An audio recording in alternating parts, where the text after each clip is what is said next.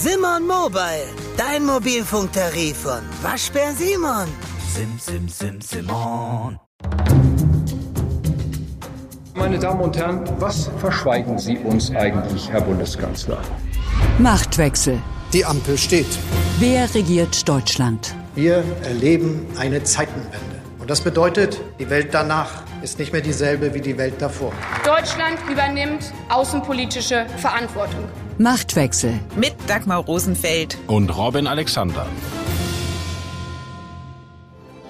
Fang das Lied, Fang das Lied, halt es fest, halt es fest, für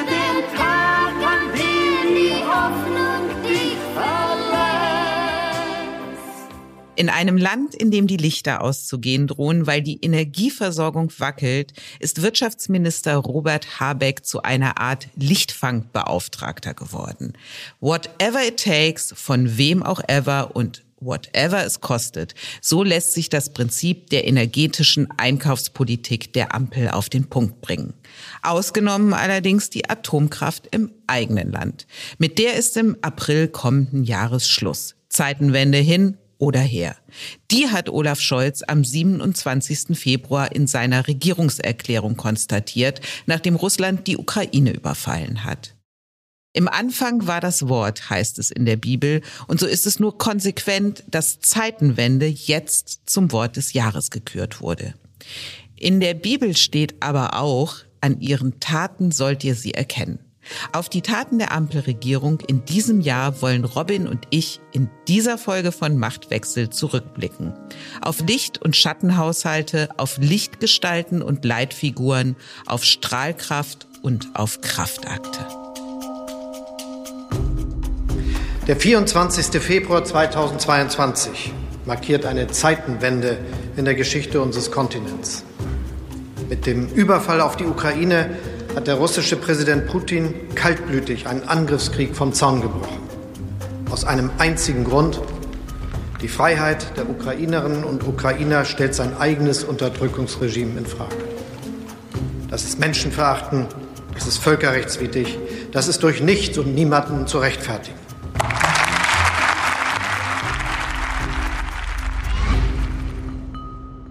Das hat Olaf Scholz am 27. Februar in seiner Regierungserklärung gesagt. Zur Erinnerung, für diese Regierungserklärung wurde der Bundestag kurzfristig an einem Sonntag einberufen. Und was Scholz dann verkündete, war in Teilen selbst für die Ampelkoalitionäre eine Überraschung.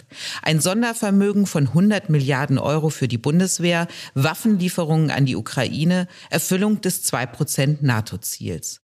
So viel zu den Worten. Was die Taten angeht, so brauchte es dann den Druck der Union, um das Sondervermögen so auszugestalten, wie Scholz es angekündigt hatte.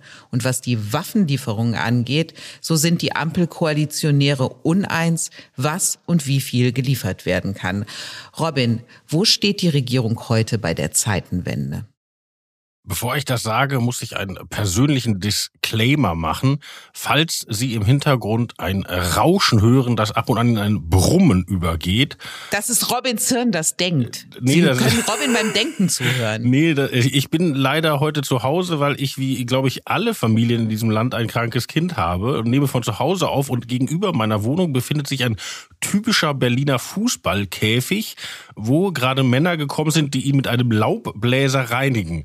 Und wenn das jetzt konkret störend ist, dann denken Sie daran, prinzipiell ist das gut, weil wir haben ja alle ein Interesse, dass da der nächste Antonio Rüdiger trainiert und wir dann in 20 Jahren bei der WM etwas besser aussehen. Also falls Sie es rauschen und brummen hören, dann müssen wir jetzt gemeinsam durch für Deutschland.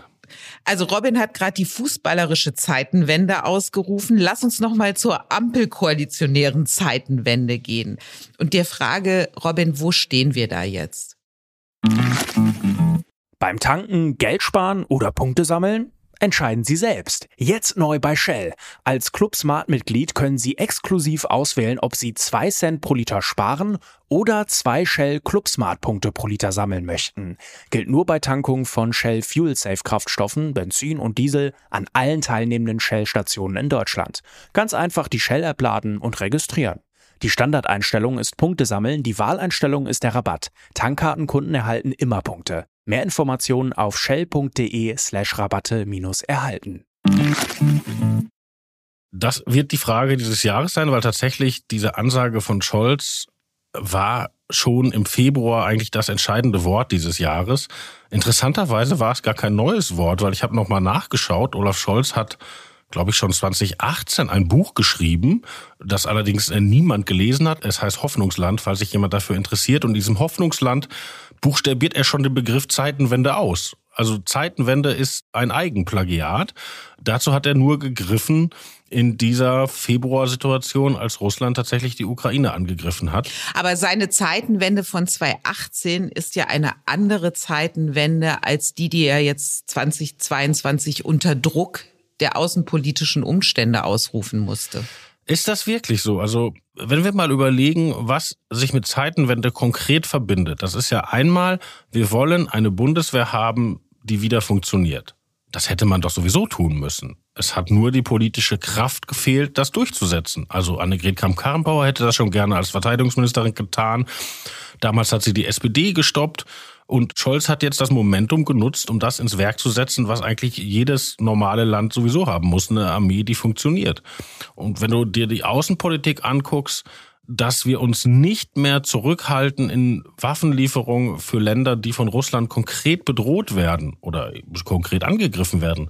Auch das war doch überfällig. Diese deutsche Schaukelposition, dass man die Ertüchtigung, die Aufrüstung der Ukraine anderen überlässt, mit dem Argument, man sei derjenige, der noch weiter mit Moskau verhandeln müsse, auch das hat doch eigentlich schon lange nicht mehr gehalten. Das stimmt, Robin, aber ich finde, man kann es fast vergleichen mit Schröders Hartz-Reformen. Also das Revolutionäre für den deutschen Arbeitsmarkt hat ein SPD-Kanzler nur umgesetzt, weil die äußeren Umstände ihm gar keine andere Wahl mehr gelassen haben. Und so ist das doch jetzt auch bei Scholz. Es ist doch keine freiwillige Zeitenwende, die da vollzogen wird. Ja, natürlich kann man das so sehen und die Denkfigur, was wäre eigentlich passiert, wenn die SPD die Oppositionspartei wäre, die ist auch hochinteressant. Aber trotzdem, man muss ja auch gucken, wie weit geht diese Zeitenwende? Also, die Ausrüstung der Bundeswehr haben wir besprochen. Die konkrete Unterstützung der Ukraine auch mit Waffen haben wir besprochen. Aber das war's dann ja fast. Also wir haben ja zum Beispiel gar nicht drüber gesprochen, was muss wirtschaftspolitisch passieren, was muss finanzpolitisch passieren. Diese großen Mehrausgaben, haben die eigentlich irgendeine Folge für unseren Bundeshaushalt, für unser Steuersystem. Das sind ja eigentlich alles naheliegende Fragen. Und die hat Scholz ganz kurz nach der Zeitenwende nicht beantwortet, indem er nämlich zwei Reden gehalten hat. Eine intern vor der SPD-Fraktion und eine vor dem DGB und hat den beiden versprochen, wir machen alles, was im Koalitionsvertrag steht, zusätzlich zur Zeitenwende. Jeder Buchstabe wird erfüllt. Und jeder Buchstabe ist natürlich vor allen Dingen jede sozialpolitisches Versprechen. Und das ist das Interessante, dass wir so eine Teilzeitenwende gemacht haben. Und die Frage, wer soll das bezahlen? Was macht das mit unserem Land? Die ist nicht beantwortet worden. Dann lass uns über die Teilzeitenwende nochmal sprechen. Das eine ist das NATO-2-Prozent-Ziel. Das ist klar, dass das jetzt erstmal doch nicht erfüllt wird. Das andere ist die Ausstattung der Bundeswehr. Da hat jetzt die Verteidigungsministerin eine Liste vorgelegt, die auch nicht dem gerecht wird, was man unter Zeitenwende eigentlich verstehen würde. Und was die Waffenlieferungen angeht, so hört man eigentlich tagtäglich aus der Ukraine, es ist nicht genug und das, was wir eigentlich brauchen, bekommen wir nicht. Die Waffenlieferung für die Ukraine, die wirklich relevanten Teile kommen aus den Vereinigten Staaten. Das ist so und das wird auch immer so bleiben. Wenn die Vereinigten Staaten aufhören würden zu liefern, käme die Ukraine sofort innerhalb von Wochenfrist in heftigste Probleme. Unsere Waffenlieferungen helfen natürlich konkret, also mit unseren Geräten werden Raketen abgeschossen, die sonst zivile Infrastruktur in der Ukraine treffen. Das ist schon segensreich, aber im Kern ist das politisch Unsere Waffenlieferungen sind eine politische Botschaft, dass der gesamte Westen sich dieser Aggression widersetzt. Und auch die notorische Panzerdebatte, die wir hier nun seit Monaten führen, weil das ist ja das eine Ding, wo Scholz sich nicht bewegt, keine Kampfpanzer. Auch die ist natürlich eine politische Debatte, weil wenn wir jetzt 20 Leopard liefern würden. Das verliert die Ukraine an manchen Tagen, ja. Auf dem Schlachtfeld machen wir keinen Unterschied. Wichtig ist das Signal, dass Putin sieht, der gesamte Westen, Europa kann nicht gespalten werden, weil das ist ja die Idee. Die Idee der Russen ist, Wenn Europa gespalten wird und Europa nicht mehr mithilft, geht in Amerika die Debatte los, warum müssen wir diese Lasten alleine tragen? Und dann wackelt die eigentliche Unterstützung der Ukraine, nämlich die Amerikaner. Und das ist das Interessante, warum Scholz einen Schritt gegangen ist, den man auch nicht kleinreden sollte, aber diesen zweiten Schritt, den Panzerschritt, bis heute verweigert. In dieser Panzerdebatte, Robin, sind wir dann da gar nicht weitergekommen? Doch, auch da hat sich die Bundesregierung schrittweise bewegt. Wir haben letzte Woche schon darüber gesprochen, dass man den Gepard lieferte, indem man die Konstruktion wählte. Das ist gar kein Panzer, weil der in die Luft schießt.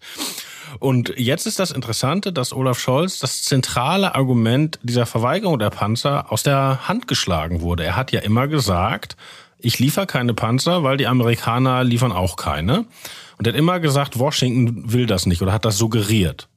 Und nun gab es einen Bericht bei unseren Kollegen von der Frankfurter Allgemeinen Zeitung, die gesagt haben, dass der nationale Sicherheitsberater von Biden, Herr Sullivan, expressis verbis dem Kanzleramt gesagt hat, wir haben überhaupt kein Problem damit, wenn ihr die Leoparden liefert.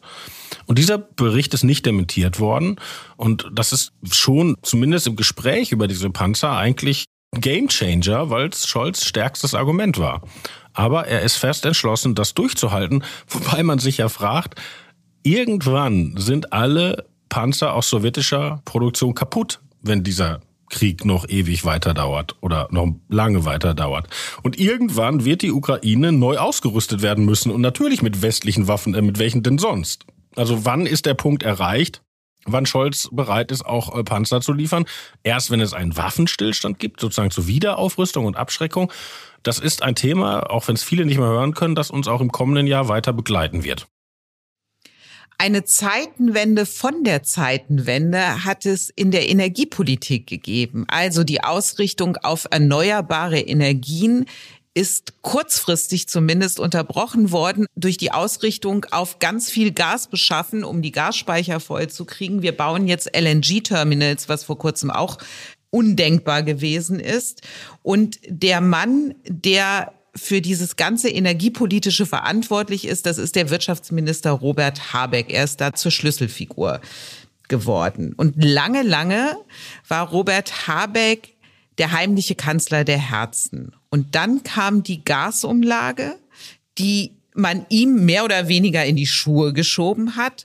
Und es gab so einen Imagewechsel für Habeck. Und ich glaube, der endgültige Tiefpunkt in den Habeckschen Ausführungen war dann sein Auftritt in der Sendung von Sandra Maischberger im September 2022. Lass uns da noch mal reinhören. Ich kann mir vorstellen, dass ähm, bestimmte Branchen einfach erstmal aufhören zu produzieren, nicht insolvent werden, aber ich meine, ich, Im Moment komme ich nicht mehr dazu, Brötchen einzukaufen und äh, geschweige denn morgens in Ruhe zu frühstücken. Aber ich weiß aus alter Welt, dass die Brötchen bei Bäckern und die Brötchen in den Discountern ungefähr doppelt so teuer sind. Und wenn die Preise relativ steigen, dann erhöht sich der Abstand. Und dann werden, das sehen wir ja jetzt überall, dass Läden, die darauf angewiesen sind, dass die Menschen Geld ausgeben, Blumenläden, Bioläden, Bäckereien gehören dazu, dass die wirkliche Probleme haben, weil es eine Kaufzurückhaltung gibt. Und dann sind die nicht insolvent automatisch, aber sie hören vielleicht auf zu verkaufen. Ja, Robin, was wollte uns Robert Habeck damit sagen, außer dass er uns wieder daran hat teilhaben lassen, wie schwer er an seiner Aufgabe trägt? Also er hat einen Bäcker lange nicht mehr von innen gesehen. Aber dann da sind gleich mehrere Sachen auf einmal geschehen, die wirklich interessant sind, im Rückblick sich nochmal klar zu machen. Das eine ist, die Bundesregierung hat einen schweren handwerklichen Fehler gemacht in der Konstruktion dieser Gasumlage, die ja das Gas teurer machen sollte, um bestimmte Belastungsspitzen für Einzelne zu vermeiden, sollte es für alle teurer werden. Jetzt soll es billiger werden, aber erst wurde dieser Schritt in die andere Richtung unternommen. Und das war wirklich ein handwerklicher politischer Fehler. Dazu muss man sagen, unter großem Druck und in kurzer Frist und so weiter, aber ein schwerer Fehler. Das ist die sachliche Seite. Und es gibt eine kommunikative Seite, weil Habeck ja eine Kommunikation aufgesetzt hat im Regierungsamt, die anti-Scholz und anti-Merkel war. Nämlich Scholz und Merkel sind der eigentlichen Grundüberzeugung, eine Regierung spricht nur durch Taten. und der Regierungschef sagt so wenig wie möglich, ja, weil die Leute werden nur nervös, wenn sie merken, dass die Regierung da auch kleinteilig noch hin und her macht. Und Habeck hat die andere Theorie. Seine Theorie ist, lass die Leute teilhaben an den Entscheidungsprozessen und auch an den Denkprozessen, der der Entscheidung vorausgeht. Und das war sehr populär, teilweise in der Bevölkerung, sicher aber in den Medien. Und als er dann diesen Gasumlagenfehler gemacht hat, hat man ihm sozusagen auch seine frühere Kommunikation unter die Nase gerieben und das Kanzleramt hat geschickt mitgeholfen, ihn von seiner Umfragehöhe runter zu buxieren. Das sind zwei verschiedene Sachen. Und ein drittes kommt hinzu, Habeck ist Wirtschaftsminister, hat das Ministerium aber eigentlich als Klimaschutzministerium aufgestellt. Das heißt, er hat die Leitungsebene zu großen Teilen ausgewechselt und durch Leute besetzt, die vorher in Thinktanks waren, die sich mit der Energiewende beschäftigt haben und da Spezialisten sind. Und das war Anlass des Narrativs zu sagen, da ist ein Wirtschaftsministerium ohne, ohne Sachverstand. In der Boulevardversion, Habeck ist ja nur ein Kinderbuchautor, der hat keine Ahnung. Und ich glaube, dass er jetzt gegenarbeitet. Er hat ja jetzt eine Ökonomin in die Leitungsebene geholt, die vorher bei BlackRock war und ähnliche Schritte. Also ich würde auch sagen, die Höhe, auf die er von unseren geschätzten Konkurrenten teilweise geschrieben wurde, also man, man hatte ja immer Angst, dass irgendwann jemand Hosianna ruft, die war Quatsch. Aber für das Kreuziget ihn ist es auch zu früh. Ein anderer Minister in exponierter Stellung, das ist Karl Lauterbach. Karl Lauterbach, dass der ins Gesundheitsministerium gekommen ist, das war ja mehr Volkeswille als der Wille von Olaf Scholz. Und während der Pandemie ist Lauterbach ja zum Dauer-Talkshow-Gast und Corona-Erklärer der Nation geworden. Jetzt als Gesundheitsminister hat man aber den Eindruck, dass ihm der schmale Grad zwischen Alarmismus und Prävention nicht so ganz gelingt. Er ist sozusagen lost in Corona-Maßnahmen. Und lass uns noch mal einen klassischen Lauterbach hören von Anfang des Jahres wo er warnt vor den Auswirkungen, die Omikron auf unser aller Leben haben wird und was zu tun ist. Und ich warne vor dem Gedanken, dass wir in Deutschland eine Durchseuchung äh, akzeptieren können. Die Zahl der Opfer, die wir dann beklagen müssten, ist ungewiss, ist sicherlich zu hoch. Und es würde auch nicht dazu führen, dass wir danach eine, einen Schutz vor weiteren Varianten hätten, denn das ist von der stattgehabten Omikron-Infektion nicht abzuleiten und eher unwahrscheinlich. Also diese Szenarien, die Karl Lauterbach immer wieder aufgemacht hat, auch sein Festhalten an Maßnahmen wie der Maskenpflicht in öffentlichen Verkehrsmitteln, die ja jetzt von einzelnen Bundesländern auch abgeräumt wird. Ist Lauterbach mittlerweile auf verlorenem Posten und wird er eigentlich zu einem Problem für Scholz? Weil die Anerkennung, die er mal hatte, die schwindet ja nun. Und wenn du so willst, machen die Bundesländer ja nun längst, was ihnen ja auch gesetzlich zugestanden wird, ihre eigene Politik losgelöst von dem, was da aus dem Bundesgesundheitsministerium kommt. Ich möchte dir erstmal gratulieren, weil du hast wieder ein super Thema rausgesucht. Das ist klasse, weil da kann man was von Politik lernen, was einem vorher auch mir gar nicht klar war. Karl Lauterbach war in der vergangenen Legislaturperiode ja nur Abgeordneter und noch nicht mal ein Einflussreicher. Der war in seiner Fraktion der SPD ziemlich isoliert und er hatte trotzdem einen wahnsinnigen Einfluss, weil er zwei Leute hatte, die ihm ihr Ohr geschenkt hatten, Markus Lanz und Angela Merkel. Über Lanz hat Lauterbach die Meinung, die öffentliche Meinung über die Pandemiebekämpfung bei uns maßgeblich geprägt, weil er das wirklich gut erklären konnte. Und Merkel hat mit ihm telefoniert und hat auch auf ihn gehört, weil er es so gut erklären konnte. Also dieser sehr einflussreiche Abgeordnete, dessen Sicht auf die Pandemie eine Menge der Maßnahmen der Großen Koalition erklärt, ist jetzt selber Minister geworden und hat viel weniger Einfluss. Also er hat formal an Macht gewonnen, real eindeutig an Macht verloren.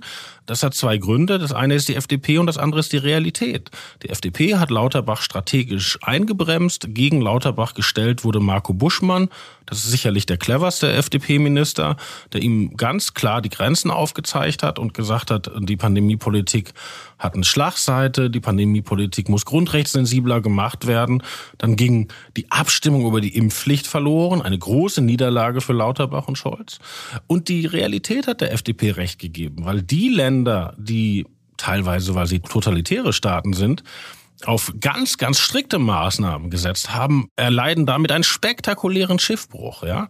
Und für Lauterbach gibt es eigentlich nur eine Rettung, er müsste ein anderes Thema finden. Er braucht ein anderes Thema. Corona ist sozusagen für ihn auserzählt, weil seine Warnungen nehmen ja nicht an Schrillheit ab, aber klingen hohler jetzt, als sie vor zwei Jahren geklungen haben und er bräuchte ein neues Thema und da gäbe es wahnsinnig viel. Ich habe ja gerade erzählt, ich habe ein krankes Kind zu Hause. Nachbarn von uns haben Sorge, ob ihr kleineres krankes Kind noch einen Fiebersaft in Berlin kriegt, weil die Apotheken ausverkauft sind. Und angeblich steht es auch nicht gut mit Antibiotika für Kinder. Und also da liegt im Gesundheitssystem so viel im Argen. Die Frage ist nur, ob Lauterbach das kann, weil Lauterbach ist ja eigentlich von seinem Herkommen ein ziemlich linker Sozialdemokrat, hat auch die Idee, die private Krankenversicherung abzuschaffen und andere Sachen. Und ich glaube, da sieht er bei der FDP absehbar gar kein Land. Was für Lauterbach die Corona-Maßnahmen sind, das ist für Christian Lindner die Schuldenbremse. Er will unbedingt daran festhalten. Lass uns mal hören, was Lindner bei der Vorstellung des Haushalts 2022 im Juli diesen Jahres gesagt hat. Der Hintergrund ist, äh, dass diese Bundesregierung den Anspruch hat, nach drei Jahren des finanzpolitischen Ausnahmezustands äh, wieder innerhalb der Schuldenbremse zu wirtschaften. Dieser Anspruch, äh, der hat angesichts von 140 Milliarden Euro Nettokreditaufnahme, die wir für das Jahr 2022 planen müssen, natürlich eine enorme Kraftanstrengung erfordert. Aber dem Anspruch, innerhalb der Schuldenbremse wieder zu wirtschaften, werden wir mit diesem Regierungsentwurf gerecht. Er bewegt sich innerhalb der Schuldenbremse und er schafft die Voraussetzungen äh, dafür, dass wir auch in Zeiten großer Unsicherheiten äh, zum soliden, nachhaltigen Wirtschaften zurückkehren. Die Schuldenbremse ist für die FDP ja zum Symbol dafür geworden, dass sie in der Ampel das Korrektiv zu einer linken Ausgaben- und Umverteilungspolitik ist. Tatsächlich aber ist die Schuldenbremse angesichts von Sondervermögen und Schattenhaushalt ja mehr Schein als Sein. Robin, wird Lindner zumindest den Schein wahren können? Bisher ja. Das hat er tatsächlich geschafft und das ist gar nicht so selbstverständlich gewesen. Die haben in der Ampel schon ganz am Anfang eigentlich eine Idee gefunden, die sie bis heute durchziehen. Damals ging es ja um die Klimamilliarden. Also die Grünen wollten wahnsinnig viel Geld in den Klimaschutz stecken, was den Haushalt gesprengt hätte. Und dann sind sie auf die Idee gekommen, alte Corona-Milliarden einfach umzuwidmen. Und das war sozusagen das erste Sondervermögen, da gab es noch einen anderen Namen. Ist übrigens interessanterweise in der vergangenen Woche vom Bundesverfassungsgericht äh, bestätigt worden, dass das so geht. Interessanterweise, die Union hatte geklagt. Und diese Idee, man hält den Kernhaushalt sozusagen in der Schuldenbremse und sattelt daneben neue Milliardentöpfe. Die ist dann ja so weitergegangen. Das ist das Sondervermögen für die Bundeswehr, das ist der Doppelwumms und, und, und. Also da ist fast eine neue Struktur entstanden. So, und jetzt kann man das verfassungspuristisch sehen und ich selber neigte da ja auch wochenlang zu und habe entsprechend kommentiert. Die Schuldenbremse stirbt an ihrer Verteidigung, weil man Naja, und das, was Lindner da jetzt selber macht als Finanzminister, das hat er als Oppositionsführer noch Taschenspielertricks genannt. Wenn man es jetzt mal nicht so verfassungspuristisch sieht, sondern politisch sieht oder praktisch, dann ist das doch die einzige Chance, überhaupt noch äh, die Türe halbwegs zuzuhalten. Weil Lindner argumentiert ja, in dem Moment, wo ich aus der Schuldenbremse rausgehe, kommen SPD und Grüne und wollen alles, alles umsetzen, was sie sich jemals geträumt haben. Und das ist ja auch eine Regierung, der im weiteren Sinne Saskia Esken angehört. Da gibt's ja Leute, die sagen, man kann gar nicht genug ausgeben als Staat. Und wenn man jetzt sagt, in der Lage äh, nimmt man meinetwegen diesen Trick, um die Tür noch halbwegs zuzuhalten, na, dem kann man doch, je näher man sich damit beschäftigt, doch was abgewinnen, oder? Die Tür geschlossen zumindest, die hat sich für Anne Spiegel zur Erinnerung, das ist mal die grüne Familienministerin gewesen und die musste zurücktreten, weil sie in ihrer Zeit als Umweltministerin in Rheinland-Pfalz in Zusammenhang mit der Ahrtal-Flutkatastrophe die Unwahrheit gesagt hat. Und als das herauskam, hat Anne Spiegel erstmal öffentlich um Entschuldigung gebeten und hat unter Tränen über familiäre Belastungen gesprochen. Und in diesem Statement hat Anne Spiegel wirklich ihr Innerstes nach außen gekehrt. Umso seltsamer wirkte dann aber das Ende dieses Auftritts. Lass uns das nochmal hören. Jetzt überlege ich gerade noch, ob ich irgendwas. Jetzt muss ich noch irgendwie abbinden. Ich, ähm, ich möchte mich für die Fehler ausdrücklich entschuldigen. Danke. Da war eine Politikerin zu erleben, die offenbar jede Kontrolle verloren hat. Ich finde, das kann man auf drei Ebenen beschreiben und die dritte ist großartig. Ich fange aber mit der ersten an. Die erste ist, dass sie einfach komplett neben sich war, dass sie so durch war, dass sie einfach nur noch gesprochen hat. Und das zweite ist ganz banal, dass sie einfach vergessen hat, dass sie ein Live-Statement macht und dachte, es wird aufgezeichnet. Aber die schönste Erklärung ist eigentlich die dritte. Das war ein großer Moment epischen Theaters im Sinne von Bertolt Brecht. Episches Theater ist ja, die Figuren sagen etwas und sprechen dann nochmal zum Zuschauer, damit der Zuschauer nicht vergisst, dass sie nur Schauspieler sind, weil da entsteht eigentlich der Lerneffekt, ja? Also wir wir leiden nicht nur mit dem ausgebeuteten Arbeiter, der Schauspieler sagt auch, aber ihr wisst doch, dass ich gar nicht ausgebeutet bin, sondern das nur spiele, weil dann erst lernen wir, was das Mitleid reicht nicht, der Kopf muss angehen. Und das war doch so ein Moment.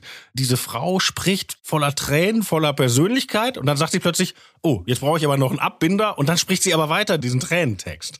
Und das war doch wirklich, es war voll Gefühl, aber jeder hat doch kapiert, dass das so geplant war. Also das war doch wirklich mal politische Kommunikation, auch auf der Metaebene at its best. Da haben wir alle wahnsinnig viel gelernt. Großer Moment. Was danach passierte, war dann eine öffentliche Debatte und die ist eine zweigeteilte tatsächlich gewesen. Also die einen haben dann debattiert über den Umgang mit Frauen in der Spitzenpolitik und über die Vereinbarkeit von Spitzenämtern mit einem Familienleben. Und die anderen haben über die Frauenquote diskutiert und gesagt, die führt ja dazu, dass offenbar das Geschlecht über die Qualifikation gestellt wird. Um es episch zu machen, Robin, was sind die Lehren aus dem Fallspiegel? Na, es ist nicht nur die Frauenquote, aber es ist schon dieses System von Quoten und Proports, das die Ampel ja jetzt auf eine neue Ebene gehoben hat. Und das tatsächlich über Qualifikation steht. Da muss man ehrlich sein. Weil, warum ist denn Frau Spiegel überhaupt in diesen Posten gekommen? Also wir haben ja alle gelernt, dass die familiäre Situation von Frau Spiegel so schwierig war, dass sie das hätte gar nicht schaffen können. Ja. Und warum haben die dann jemanden auf den Posten gehoben, der da absehbar scheitern musste und dieser Familie noch mehr Leid zugefügt. Muss man ja so hart sagen. Wie konnte das geschehen? Ja, und das konnte so geschehen. Für diesen Posten war doch Katrin Göring-Eckardt vorgesehen. Die durfte sich was wünschen und die wäre gerne Ministerin geworden auf ihre alten parlamentarischen Tage. Das war alles eingetütet, bis man in letzter Sekunde merkte, dass man Cem Özdemir vergessen hatte der nicht nur einer der fähigsten grünen Politiker ist, dieses Argument hätte nämlich nicht gezählt, sondern der auch einen türkischen Hintergrund hat. So, und dann stellten sich Kreti und Pleti auf die Hammelbeine bei Twitter und sagten, wie, ihr erzählt immer hier von Quoten und dann lasst ihr euren einzigen Migranten raus. Und dann musste der Migrant reingenommen werden, weil der Migrant aber auch noch ein Mann ist und zum Realo-Flügel gehörte, musste eine Realo-Frau rausfliegen. Das war Frau Göring-Eckardt. Und dann musste über Nacht eine linke Frau gefunden werden und man hatte keine linke Frau in Berlin in der Tasche. Und dann guckte man, wo man eine hat und kam auf Rheinland-Pfalz. Und die Recherche reichte aber nicht so weit, was ist denn im Ahrtal passiert? Wo war Frau Spiegel denn da? Oder mal fragen, ist die wirklich so toll mit ihren vier Kindern und ihrem Mann, wie sie in Interviews immer wieder uns auch bei der Welt erzählt hat?